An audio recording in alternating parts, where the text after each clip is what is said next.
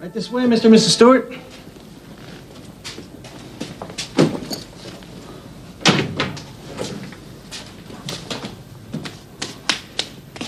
Well, it's small but clean. Clean? You call this clean? Have a nice day. Thank you. I don't believe this.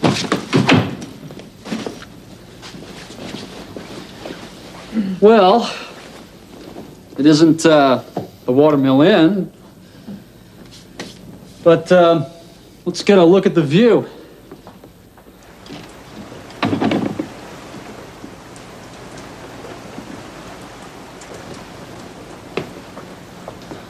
How is the view?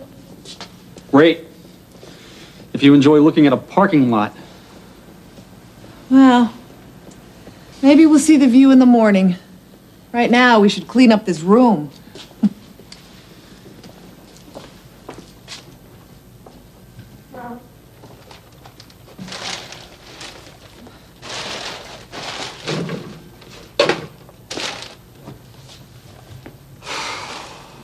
Sorry, Marilyn. How should you be sorry? Oh, the rain, the room, the view of the parking lot. It isn't the way I hoped it would be. Stop blaming yourself. After all, we're we're here. We're alone. We're together. And I love you. Isn't that enough? It is for me, but I wanted this weekend to be special for you. It is special. Happy anniversary.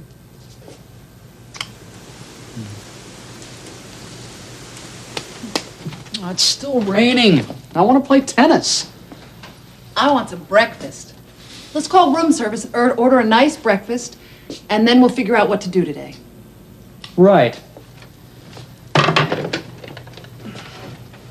Would you get me room service, please? I beg your pardon?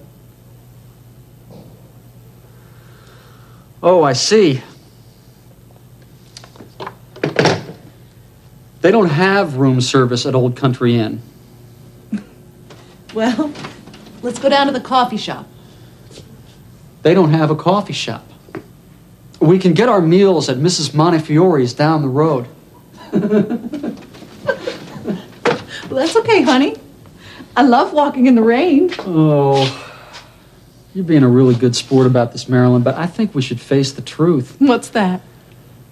This is not the way to spend our fifth anniversary. Well, what do you want to do? Why don't we get in the car and drive home? Oh, Richard, it really isn't that bad.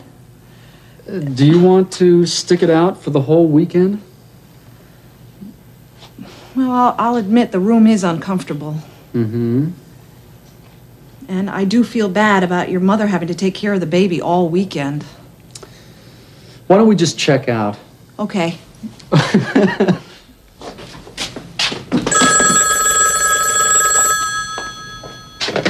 Hello? Yes? Yes, this is she? Oh, hello. How nice of you to remember us. Yes, my husband did. You do? Really? It, it won't be any trouble? Oh, yes. I think we'd like that very much.